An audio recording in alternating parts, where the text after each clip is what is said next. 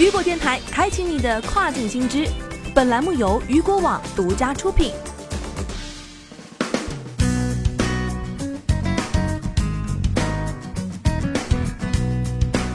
Hello，大家好，欢迎大家收听这个时段的跨境风云。那么接下来一起来了解到的是，Lazada 发布双十二当日半程战报，销售额超去年的百分之三百。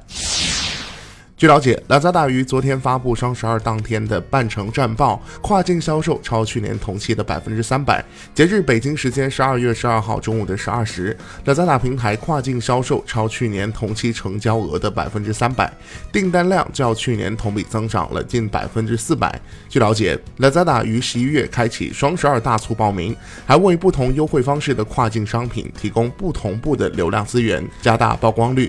本次大促自十二月十二号开始。至十二月十四号结束，共持续三天。商家可以在此期间开启闪购和疯狂闪购两种玩法。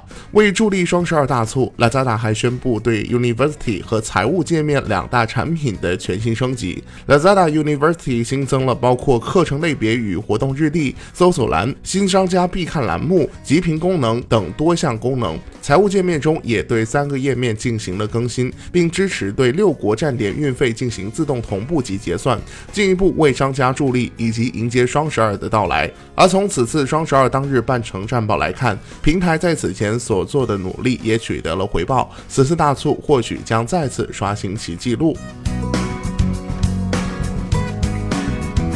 好的，聚焦大事件，解读新爆点。以上就是这个时段雨果电台为您推送到最新一期的跨境风云。想要了解更多跨境电商资讯，您还可以持续关注雨果 App 推送的最新消息。我是大熊，我们下个时段见，拜拜。